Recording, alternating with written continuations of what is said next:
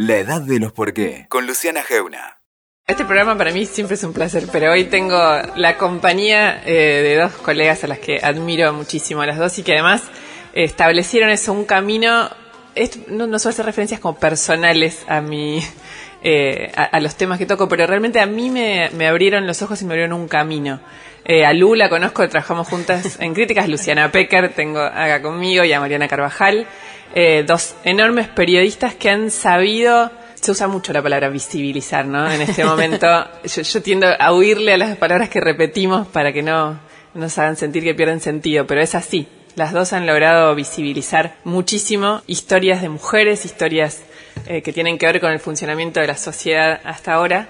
Y bueno, bienvenidas. Ay, bueno, muchas, gracias. por la invitación a mí compartir esta mesa con ustedes. Cuatro años pasaron, ¿no? De la primera movilización masiva de, Ni Una Menos. Es, es un tiempo largo, es importante. Si ustedes tuvieran, digamos, como periodistas que relatar hoy la crónica de, de en qué estado está el movimiento hoy, ¿qué, ¿cómo lo explicarían? Efervescente, que estalla.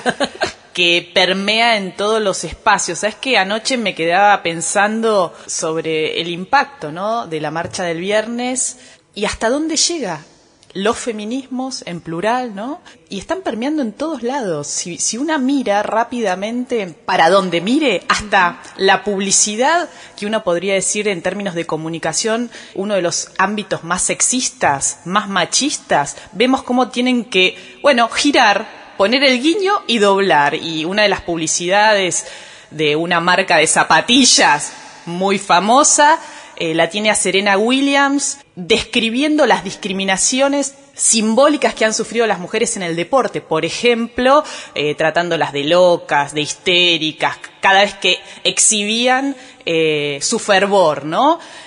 Si mirás para otro lado, en el mundo del fútbol, otro ámbito bien machista, las mujeres en Colombia, acá en Argentina, dando batallas para visibilizar el fútbol, pero también para acceder a derechos. Y así podríamos seguir enumerando las escuelas secundarias, el debate por el derecho al aborto, o sea, por donde pongas el ojo y, la escucha, ¿no? La oreja, vemos, y yo creo que es la gran revolución silenciosa por una parte, en el sentido que se va metiendo, pero que hace un ruido enorme. Sí, podría decir cuando decía silenciosa decía muy ruidosa también. muy buchanguera. Sí, yo creo que es eh, la revolución del glitter, digamos, por el glitter es ese brillito que, bueno, hoy me puse en las uñas porque nos, en eso nos, mm, creo que el feminismo lo que nos viene bien es que, por lo menos en lo personal, no, no es que soy chica, pero hay algo de rejuvenecer con las más jóvenes, ¿no? Y el, y el libro que estoy escribiendo es La revolución de las hijas, que creo que no tiene que ver con que sea solo de las más chicas, sí con que la comunión interna, intergeneracional generacional, que bueno, que con Mariana vimos tanto en el encuentro, por ejemplo, este año entre Leu, que estaba, eh, fuimos todas a una parrilla, estaba Nelly Minchersky, que bueno, que es una capa, que es muy grande, que además es un ser extraordinario. Que ¿Quién es Nelly? Contemos por Contale vos, Mari, Pila, le decimos Pila, las que las conocemos más de cerca, es una histórica de la campaña nacional por el derecho al aborto, es abogada, eh, en el libro En Yo te creo hermana está su relato en el libro que estoy presentando en estos días, es una de las voces que se escuchan. Fue la primera mujer que presidió la Asociación de Abogados de Buenos Aires. Fue pionera en distintos campos, ¿no? Y es un ser entrañable. Eh, tiene 89 años, ¿eh? sigue dando clases, sigue generando pensamiento, sigue generando reflexión y la vimos en estos días en un video bailando con unos pañuelos verdes es decir, se divierte. Eh, Entraba en una, parrilla. Entre Leu estábamos todas, viste esas parrillas roñosas que de repente se llena de gente y tenés que esperar tres horas. Decía, no, chicas, entro al baño, me tengo que sacar las medias con las que podía viajar en el avión. Y las pibas le piden selfies como si fueran los Rolling Stones a ella, Marta me Digo, se forma algo que no es solo de las jóvenes, sino que para mí, como madres o como adultas, no había mayor sueño recién con Mariana decíamos que nuestras hijas nos quieren acompañar, que son adolescentes o preadolescentes, y en general el mayor problema de una madre de un adolescente es que tu hija no quiere estar con vos. De hecho, para mí, yo que soy repegota, quisiera que, que quiera estar mucho más conmigo, digamos, que sea plan el feminismo, digamos, es una gran, es una gran revolución. Por, por supuesto, eso también es caótico, está lleno de internas que a mí por lo menos es lo que no me gusta, de enfrentamientos de debates sí me gustan cuando son legítimos, no de agresiones.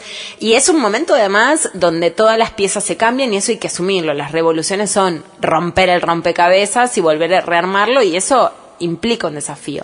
Sí, que eh, las relaciones de poder existen en cualquier movimiento, casi en cualquier en cualquier vínculo humano y en cualquier movimiento, pero ¿ustedes sienten que esa, esa interna te preocupa? A mí me preocupa, digamos, que, que creo que hoy el feminismo es un movimiento político por su propia fuerza y por además eh, la caída de, de otras posibilidades, ¿no? O sea, por la caída de los gobiernos populares, por la caída de ciertos gobiernos revolucionarios y por el ascenso del neofascismo. Yo creo que hoy el feminismo es la gran alternativa política, más allá de su propia agenda, o sea, no como una agenda de género, no solamente porque pedís aborto legal o contra la violencia, sino porque hecho político fundamental, porque seguís creyendo que el cambio es posible. En la calle en general que te encontrás con, bueno, ese, está este, pero si no el otro es peor. Si este es peor, el otro va a ser peor. Hay una gran decepción. El feminismo no es decepción, es alegría. Eso es un movimiento político y es un movimiento político donde dice, mira, pasa esto, lo podemos cambiar. Si lo trasladas a la política, eso es muy esperanzador. Por eso el fascismo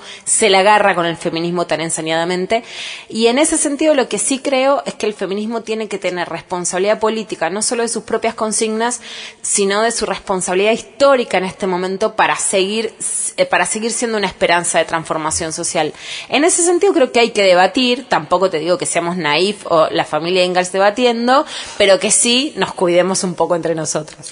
Eh, lo que más le interesa a quienes nos ven como una amenaza, ¿no? que nos tildan de feminazis, que se horrorizan porque hay un grupo de mujeres que marchan con las tetas al aire o que hacen pintadas, ¿no? Y una dice del otro lado, pero bueno, a ver, eh, cada 28 horas, cada 26 horas, cada 32 horas una mujer eh, o una identidad femenina es asesinada por el hecho de ser mujer, ¿no? Entonces, frente a eso, eh, nos paramos rebeldemente. Ahora, creo que los, los, cambios que se han producido en la sociedad. Mira, yo en, estos días eh, conocí la historia de la primera maratonista. No la, no la conocía, no sabía quién había sido, ¿no? Sí. Una alemana, Katy, no me acuerdo ahora el apellido, está mal eso, pero era un apellido difícil. Pero vos fíjate que en 1967 se inscribió con sus iniciales en la maratón de Boston, que es la más antigua de las maratones, y entonces empezó a correr y le dieron el número, ese que te dan para correr, ¿no? Eh, corrió con su pareja y con su entrenador, ella entrenaba en un equipo eh, universitario en New York, hasta viene el camión de prensa, está todo filmado, todo registrado en imágenes, en fotos, ¿no? Y entonces la encuentran, encuentran que había una mujer. Uno de los organizadores de la carrera la empezó a correr con sus zapatos, acá me, apuntan, Switzer, eh, Catherine Switzer, ahí está, la nombramos con nombre y apellido, como debe ser. Y, y entonces la empieza a empujar, salí de mi carrera con zapatos corriéndola. Bueno, finalmente el entrenador lo empuja a este señor el trastabilla y, Katy dice, yo tengo que terminar esta carrera porque si no, nunca más una mujer va a poder correr. Y termina la carrera en 4 horas 20, ¿no? Eh, en los años siguientes, eh, 1968, 1969 nacía yo, en ese momento empiezan a correr más mujeres en la maratón, pero ya no se pueden inscribir porque habían puesto en el formulario que antes no tenía identificación de sexo, solo varones, porque, era natural que corrieran los varones nada más, y las mujeres no. y yo pensaba, vos fíjate, yo no sabía esta historia, pero a cinco años después de que Katy rompiera las barreras de, en las maratones para que las mujeres pudieran, atreviéndose a romper una regla, eh, se incorporó oficialmente la categoría de mujeres. Ni siquiera el derecho al deporte teníamos. Y traigo esto porque por ahí algunas jóvenes, y me incluyo en este sentido que yo no conocía esta historia, ¿no? Eh, no tomamos dimensión de que siempre las mujeres tuvimos que empujar los marcos para poder pasar. Ni a la universidad nos permitían, ni hacer deporte, ni a votar. Hace 70 años en la Argentina recién votamos. La patria potestad compartida, mediados de los 80. Es decir, ni siquiera paríamos a nuestros hijos, los criábamos casi exclusivamente y no teníamos el derecho a decidir sobre sus vidas. Menciono estos hechos como, como hitos para tomar dimensión del recorrido que hemos tenido que hacer las mujeres para gozar de los derechos de, una sociedad igualitaria. Y todavía nos falta mucho. Por ejemplo, a decidir sobre nuestro propio cuerpo. Fíjate que los hombres deciden sobre su propio cuerpo y nosotras no. Por eso insisto que, que, es fundante el debate por el derecho al aborto y el acceso al derecho al aborto legal, seguro y gratuito para eh, ubicarnos como ciudadanas, ¿no? Todavía somos ciudadanas de segunda. Entonces, eh, sí, el recorrido ha sido enorme y, y los avances han sido eh, gigantescos. Todavía falta, pero a mí me gusta mirar el medio vaso lleno, lleno. ¿no? ¿Cuáles son, vamos a hablar de las urgencias, pero cuáles son las utopías, la utopía del movimiento? Y si vos tuvieras que decir, llego a ese lugar utópico en donde todo es como soñamos, ¿cómo sería? ¿Cuáles son esas?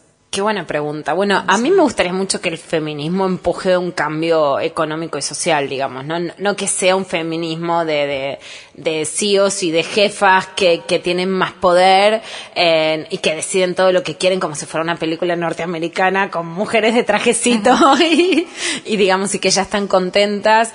Eh, y que siga la pobreza, la desigualdad, ¿no? la migración desamparada, etc. Digamos, me gustaría un feminismo que pueda empujar una sociedad más igualitaria, ¿no? que haya una fuerza de las mujeres que de, maneras nuevas, porque me parece que ahí sí ya los caminos trazados están todos rotos, ¿no? que estamos inventando maneras. Me gustaría con mayor igualdad, con menos pobreza, con menos desigualdad, con menos racismo, digo, como que genere, que vuelva a generar condiciones más justas. Por supuesto, el aborto legal, seguro y que ninguna mujer muera más, que baje la violencia y que nos podamos proteger. Me gustaría, por supuesto, muchísimo que haya más políticas de cuidados que implica que las mujeres podamos ser madres sin pagar costos por ser madres. Eh, y también me gustaría mucho una utopía personal, que es que vuelva a haber un amor cooperativo, que no creamos que la independencia o que la autonomía feminista es poder todos solas, sino que volvamos más en comunidad, más entre mujeres, más entre compañeros y compañeras. Y también a mí me gustaría un poco más de que vuelva el amor de pareja, que algunas lo tienen y son muy privilegiadas, pero bueno, que, que yo miro todavía como una utopía en, la vida y en la vida de muchas mujeres. Sí, yo adhiero a lo que decía Lu, eh, los feminismos son anticapitalistas, ¿no? Son antisistema en el sentido de romper con todo lo que ha profundizado la desigualdad, ¿no? La desigualdad en todos los ámbitos, eh, hacia donde miremos. Eh, por eso también la marcha del viernes las, los eslogans o, las consignas que levanta, ¿no? Eh, que tiene que ver con marcar que el ajuste nos afecta mucho más a las mujeres. Si uno mire las cifras de, la economía, eh, el desempleo le pega mucho más a las mujeres y mucho más si miramos a las jóvenes del conurbano. aumenta notablemente. Hay una cifra que, que, que, a mí me importa mucho en ese sentido, que es un varón de 40 años tiene cuatro veces más probabilidades de conseguir trabajo que una chica de 27 años de Verazategui o de Gran Salta, ¿no? Y, y ojalá, ya que estamos luego, te aprovechamos que sos la periodista política. Ayer estoy haciendo un lobby, viste que una siempre un poquito hace con las periodistas. Me encantaría que en la agenda electoral esté la pregunta en todos los candidatos y candidatas de qué van a hacer con el aborto legal, legal y qué van a hacer con la desocupación femenina sub-29. Sí, y en las políticas de cuidado, ahí lo señalaba Lu, es fundamental pensar que no es una salida individual. ¿A qué decimos las políticas de cuidado? Bueno, hoy cada una resuelve como puede, quién se hace cargo de la crianza de sus hijos, por ejemplo, si, tiene, si tiene dinero paga una empleada en la primera infancia o consigue una guardería, un jardín maternal privado o si tiene suerte y muchísima suerte una vacante en un lugar público, porque son escasas. No se ha cumplido con lo que había prometido el presidente Mauricio Macri de la cantidad de jardines maternales que se iban a construir a lo largo de su gestión. Y eso es grave, ¿por qué? Porque sigue, saliendo, sigue siendo una salida individual. En Uruguay, por ejemplo, han avanzado con, convirtiéndolo en un derecho. Si es un derecho, el Estado lo tiene que garantizar. ¿De qué forma? Bueno, o con subsidios, o con vacantes, o con transferencia de ingresos, con, políticas, políticas públicas. Y eso es clave, porque eso es lo que hace que muchas mujeres no estén en el mercado de trabajo. No estás en el mercado de trabajo ¿Y qué pasa? Y bueno, no tenés autonomía económica, no tenés autonomía económica, ¿y qué pasa? Bueno, si estás en una relación atravesada por la violencia es mucho más difícil salir y tantísimas otras cuestiones que tienen que ver con eh, la cuestión de tener tu propio dinero, ¿no? Siempre a las mujeres nos ha costado eso. Uno de los primeros libros que yo leí en mi adolescencia, impulsada por mi madre que, Ay, que ya es. era feminista. Nombrala, por favor, Clara- porque además la, la quiero, es una pionera, pero además también es una de esas personas que han sido buenas cuando uno la necesita de verdad. Mi madre, Marisú Devoto, homenaje en Homenaje. estos días, en este mes de marzo, que, que ha trabajado y sigue trabajando pionera con mujeres eh, víctimas de violencia eh, eh, de género en el sur del conurbano. Pero bueno, uno de los libros que yo le saqué a ella de, de- de su mesita de luz fue uno de Clara Coria, que hablaba sobre el dinero, ¿no? El dinero en la pareja. Y ahí fue como mis primeras lecturas en el sentido de empezar a pensar lo que significaba, bueno, nos cuesta todavía negociar eh, un aumento o, o- en la pareja misma, ¿no? El manejo, cuántas mujeres no manejan el propio dinero dentro de la pareja, aún generándolo, ¿no? Entonces me parece que eh, en esta agenda utópica, que, que por supuesto todo lo que mencionó Lu para no repetirlo, pero una sociedad mucho más democrática en los vínculos, ¿no? Y pensar políticas públicas que donde haya esa desigualdad vengan a balancear ¿no? A balancear esa situación como las políticas que tienen los países nórdicos, donde hay un Estado presente. Acá lo que vemos es que hay un Estado que se retira justamente de los lugares que tiene que estar para balancear esa desigualdad que nos ha atravesado históricamente y que en los momentos de ajuste se profundiza aún más. La- la- en principio creo que hay algo hermoso que es que el feminismo lo hacemos entre todas y que la escritura feminista también es otra forma de escribir porque es más colectiva. Más coral. Sí, es más coral y eso sin idealizaciones, pues las internas ya las blanqueamos todas, digamos. No, no es que estamos haciendo Disneylandia el feminismo, pero yo creo que es distinta y que leemos entre todas, que hay otra forma de lectura también. Además de toda la trayectoria de Mariana, ayer me quedé escribiendo hasta las 2 de la mañana y agarraba a Mari porque me pasa, yo digo, Mariana es la Google de género, pero te juro que es verdad. Me pongo a escribir de cualquier cosa y hago Google a las 2 de la mañana para encontrar un dato. Y es una nota de Y es una Mariana, nota de. Mariana. Cuando Eso nos pasa a todos. o sea, no hay manera. Aparecía, ella escribió sobre cirugías estéticas, sobre aborto, sobre maltrato. Digo, es cierto que en esta época, digamos, los libros aparecen revalorizados porque hay una masividad. Pero hay algo también que me pasó en la marcha de Lucía Pérez que, que para mí, Mari, eh, y, y en el 8 de marzo también, digamos, que, que es muy significativo. Eh, y que yo creo que desde los 70 no pasaba. Que escribimos en los diarios, escribimos libros y esas consignas salen y vuelven a la calle, que son consignas, ¿ves, ¿ves cosas que escribiste? Como pancarta callejera. Yo digo, no hay premio Nobel que te pueda dar eso, digamos. Es verdad. ¿Qué te pasó? una- ¿Con qué frase? en- había una frase de el sexo, el sexo nunca puede ser obligación o deber, tengo la foto, en siempre es deseo y derecho, que la llevó una piba a la marcha de Lucía Pérez, y el feminismo del goce, que es bueno el subtítulo del libro, lo hicieron pancarta y lo llevaron también el 8 de marzo. Digamos, la, la verdad que para mí eso por un lado no es casual porque nosotros laburamos en la calle, de hecho somos laburantes y cubrimos las marchas también, después escribimos y hay una interacción entre la escritura y la calle que no vas a encontrar hoy con otro fenómeno narrativo, digamos, que, que para mí es- me pone muy orgullosa y en el que estamos juntas, digamos, realmente. Y lo que es maravilloso es que hoy pasas por las librerías y ves las vidrieras con libros sobre feminismos o escritura vinculada a, a mujeres, ¿no? Sí, Esto no pasaba, o sea, No. coparon la Pero vidriera. hace un año no pasaba. Coparon la vidriera. Mira, yo cuento eh, un- mi libro anterior, Maltratadas, violencia de género en las relaciones de pareja, lo saqué en el 2014, antes del Ni Una Menos.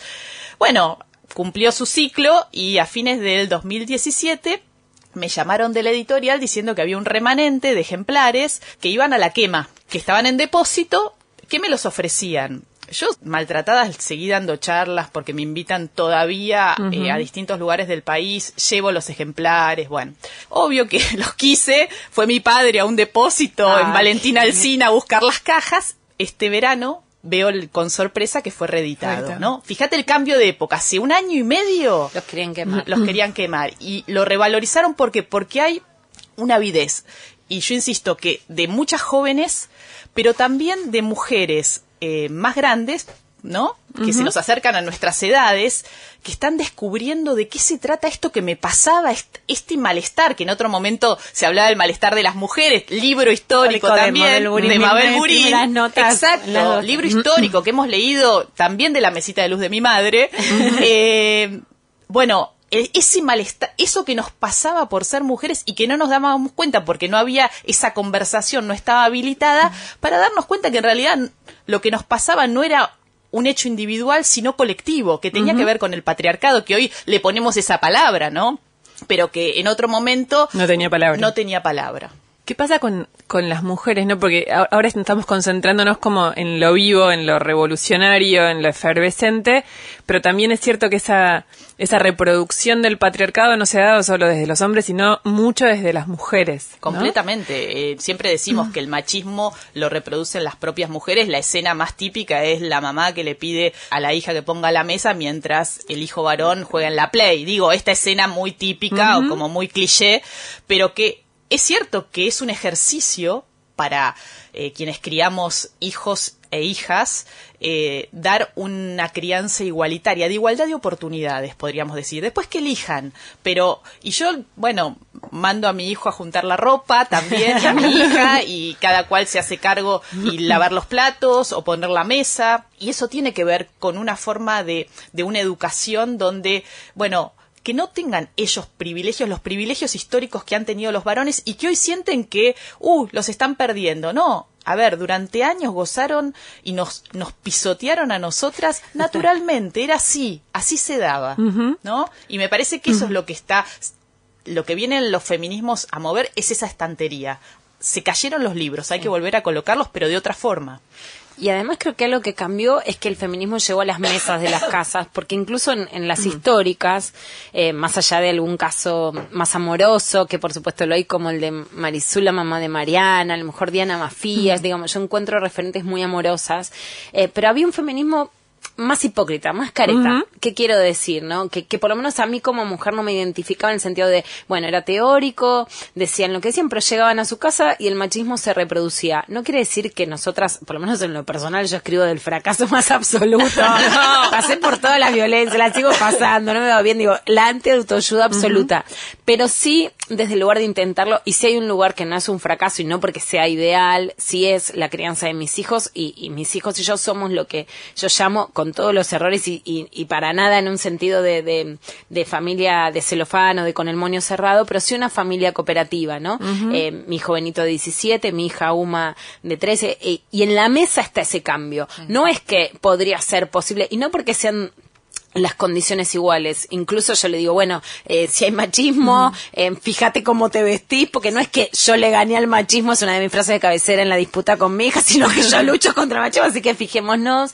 Pero sí creo que una de las cosas más interesantes que pasó es que a lo mejor, por ejemplo, yo no iba a una Navidad y la pudría, por decírtelo en términos claros, ¿no? Sí. O sea, no iba y me peleaba con la suegra de, de, de mi novio, de mi esposo, etcétera. En cambio, las pibas y los pibes lo pudren todo. Vivís disputando en la mesa, al punto de que nosotros decimos, chico, ¿podemos dejar hablar de feminismo? ¿Viste? A las 11 de la noche.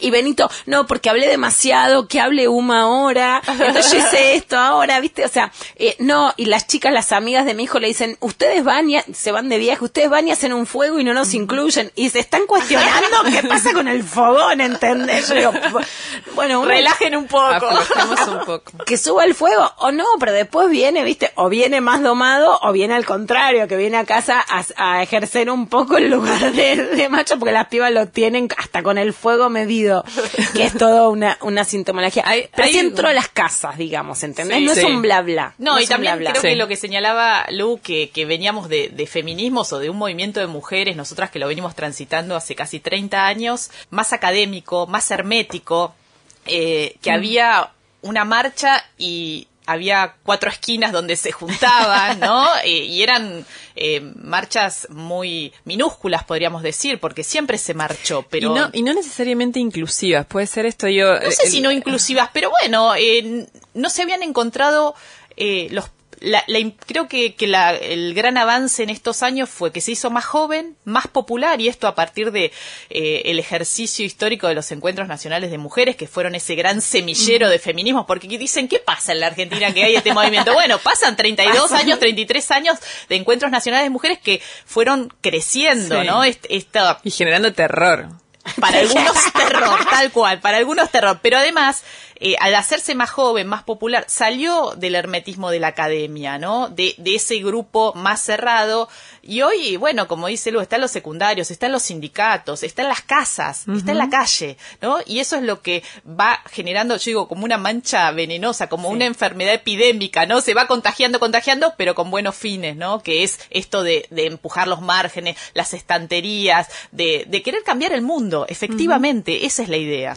¿Por qué creen que en, el- en los movimientos revolucionarios de los 70 eh, la mujer no, no, no tenía, no estaba incluida eh, desde un lugar verdaderamente protagónico? En, en, tu libro, Mariana, en, el, el relato de Miriam Lewin, es ex- extremadamente interesante. Es, es muy triste como todas las, las historias de la gente secuestrada y torturada, pero también esa discriminación como si con el tiempo ella misma hubiera podido tomar conciencia del lugar que les habían dado a las mujeres en los movimientos revolucionarios. Sí, el relato de Miriam, que, forma parte de este relato coral que, que intenté en el libro dar como una cartografía del machismo bien amplia en el sentido de las geografías, eh, las procedencias de estas voces que aparecen en primera persona. Miriam lo que cuenta, bueno, sí, con una retrospectiva que no se veía en ese momento porque no había un debate dentro de las organizaciones que actuaron durante los 70 acá en Argentina, eh, era un tema secundario, completamente secundario. Eh, ni siquiera se lo planteaban. Había, creo que el machismo, como lo vemos, atraviesa también hoy la política, ¿no? El machismo, eh, la violencia machista en la política. También hay un par de relatos de, de políticas en el libro, ¿no? Eh, violencias simbólicas también, que esto de, de no dejar hablar, ¿no? De, de hasta eh, hay una senadora que cuenta, una ex senadora, eh, que siendo la segunda en la lista, es su primer candidato, eh, le decía, cortito, cortito, que a las mujeres no les gusta escuchar otras mujeres, ¿no? y le tiraba del saco cada vez que hablaba en un acto, ¿viste? Y estamos hablando de hace unos años, ¿eh?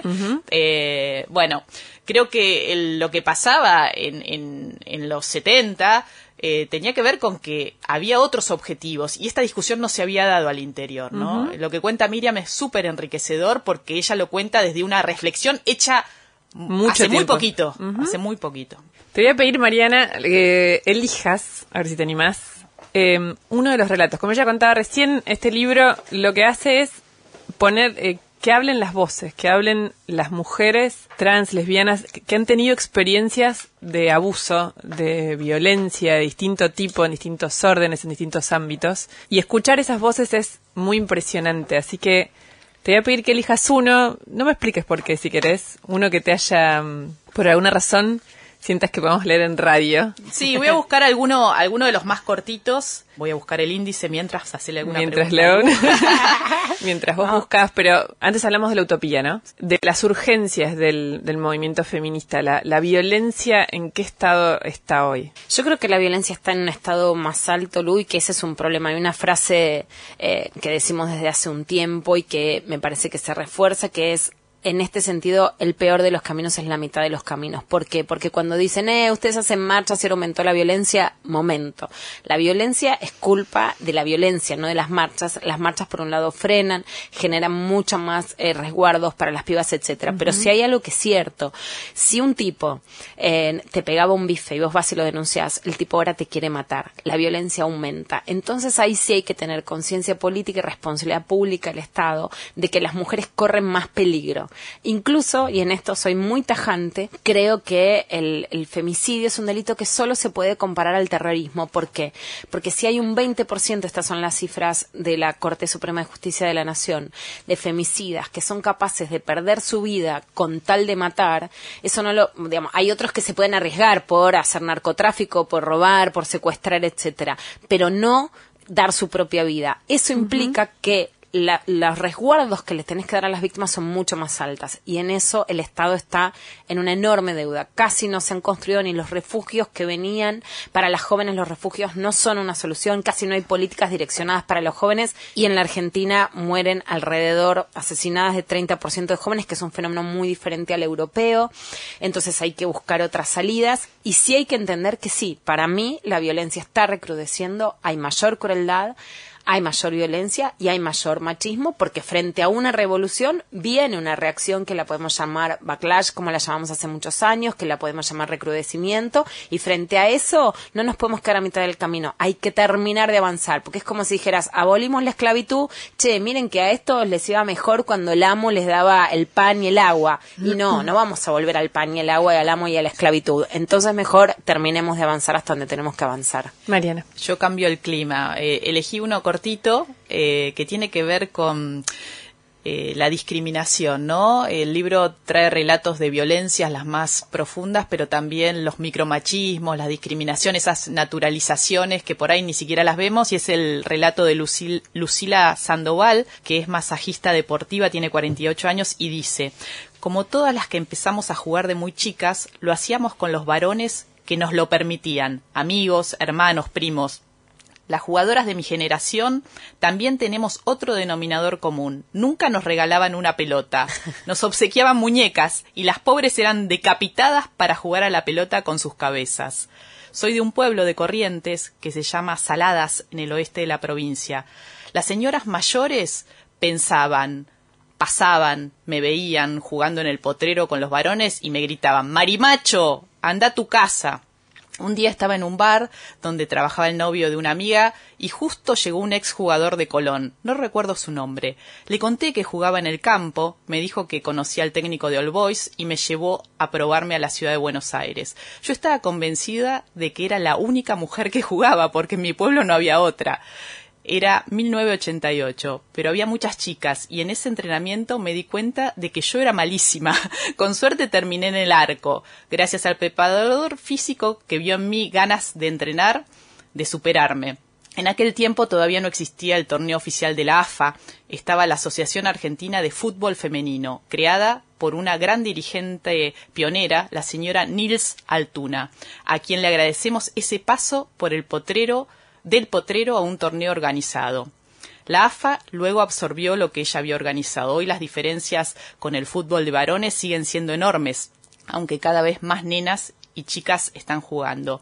Entre las mujeres no está profesionalizado, no hay salario. Algunos clubes como River, San Lorenzo, Boca, Guay, Urquiza les ofrecen becas universitarias o trabajo en la misma institución pero no un sueldo para jugar. A veces para jugar tenés que pagar una cuota. Hoy las jugadoras que están en la selección son abogadas, arquitectas, contadoras y tienen que entrenar a las 3 de la tarde en el predio de Seiza de, Seiza de la AFA.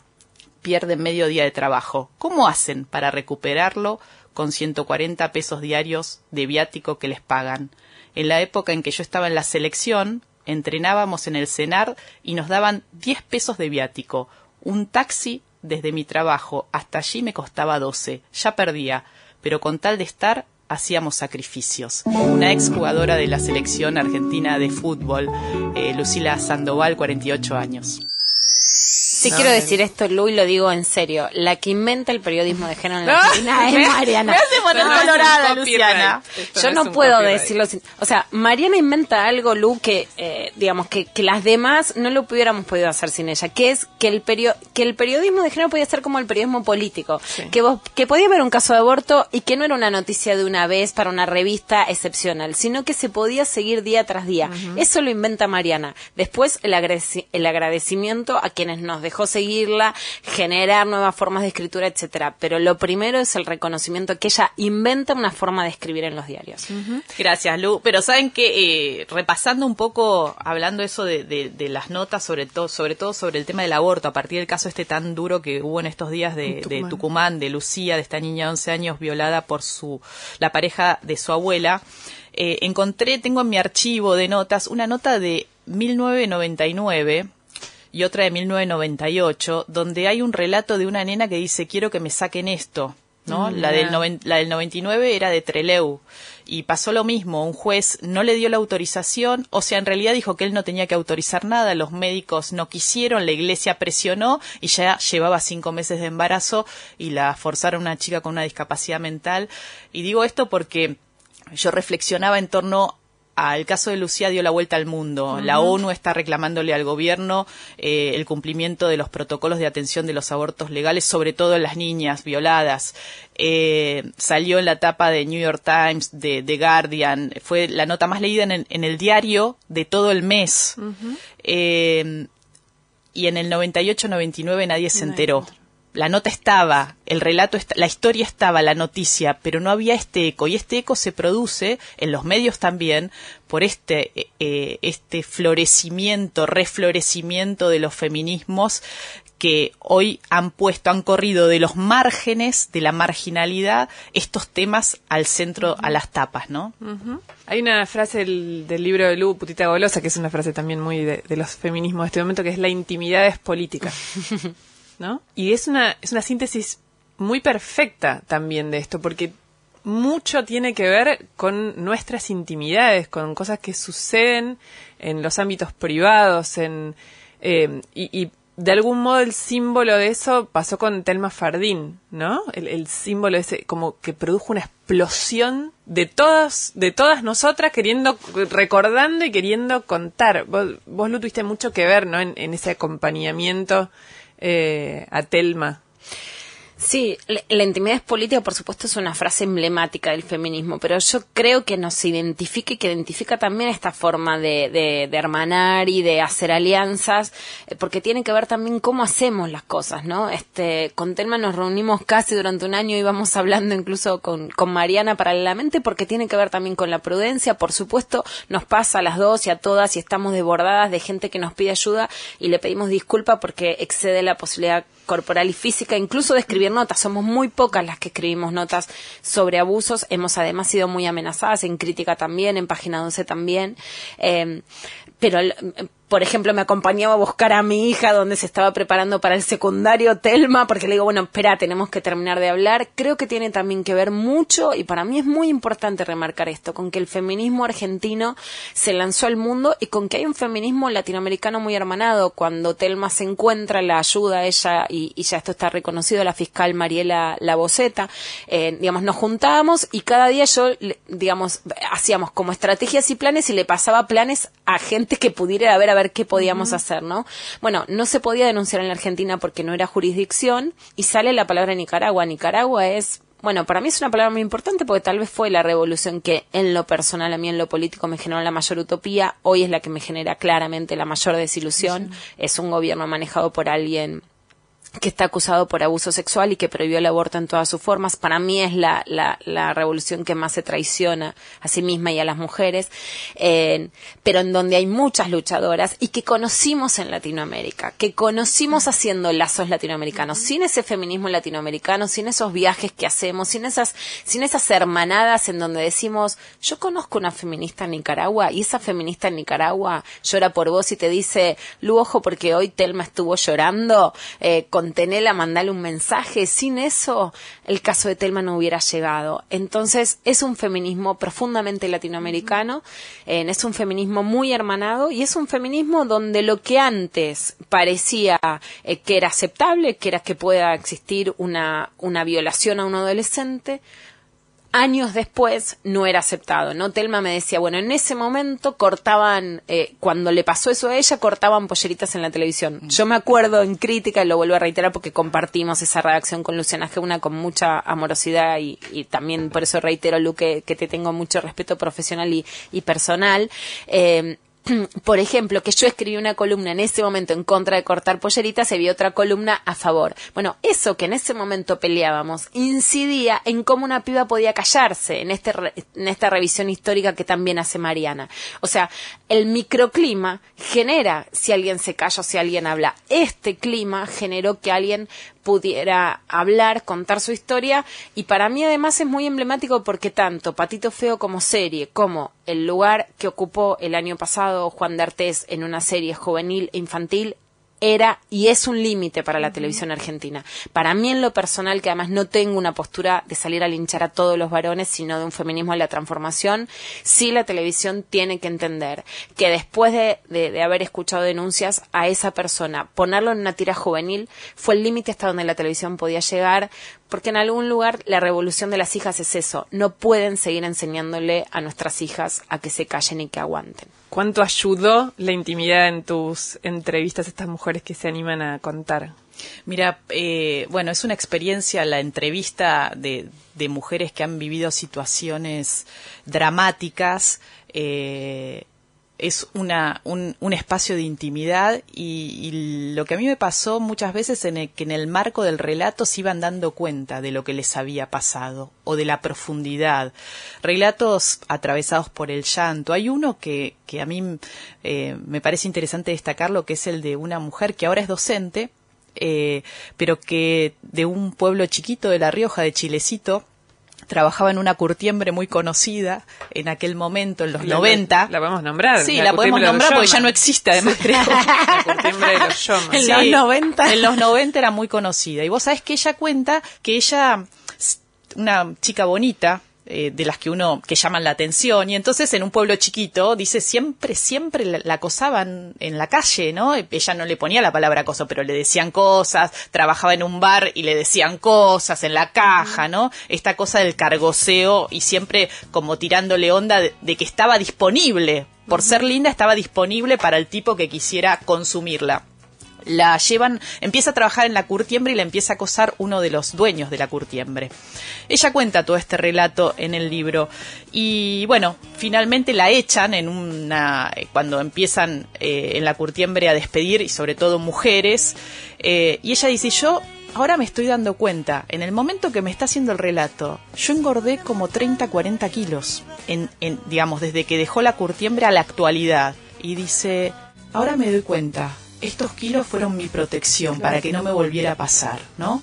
Y hace esa reflexión, a mí se me pone piel de gallina, ¿no? Porque vos fíjate la transformación, el cuerpo cómo le respondió frente a esa violencia constante que había atravesado desde su adolescencia y que en el momento de contar lo que en todo caso me estaba contando lo del acoso, ¿no? Que tenía que ver con estas violencias que ella había atravesado, el impacto que habían tenido en su en su en su vida, ¿no? Uh -huh. Bueno, el relato, el libro tiene muchos de estos relatos donde eh, se cuenta esa intimidad que atraviesa la vida de las mujeres. Es lo que nos pasa por ser mujeres, ¿no? Uh -huh. Estas cosas nos pasan por ser Hay mujeres. algo de sanación social, ¿no? En todo esto. Mira, y, y estoy recibiendo, para, para cerrar sobre el, esto que decís de la sanación, eh, uno de los relatos que están incluidos son de, de trabajadoras del área de sistemas, ¿no? También el machismo, También. un área, un área muy, muy compleja de, de, machismo. Y una de ellas lo leyó y me dice, me escribe ayer y me dice, ay, Marian, estoy leyendo mi propio relato llorando. Me dice, gracias por visibilizarlo, por ponerlo en un libro, porque me resulta sanador. Gracias, chicas. Muchas gracias. Un placer enorme. ahora. Gracias a vos por Otro este día espacio. repetimos. Escuchaste La Edad de los Por qué con Luciana Geuna. WeToker. Sumamos las partes.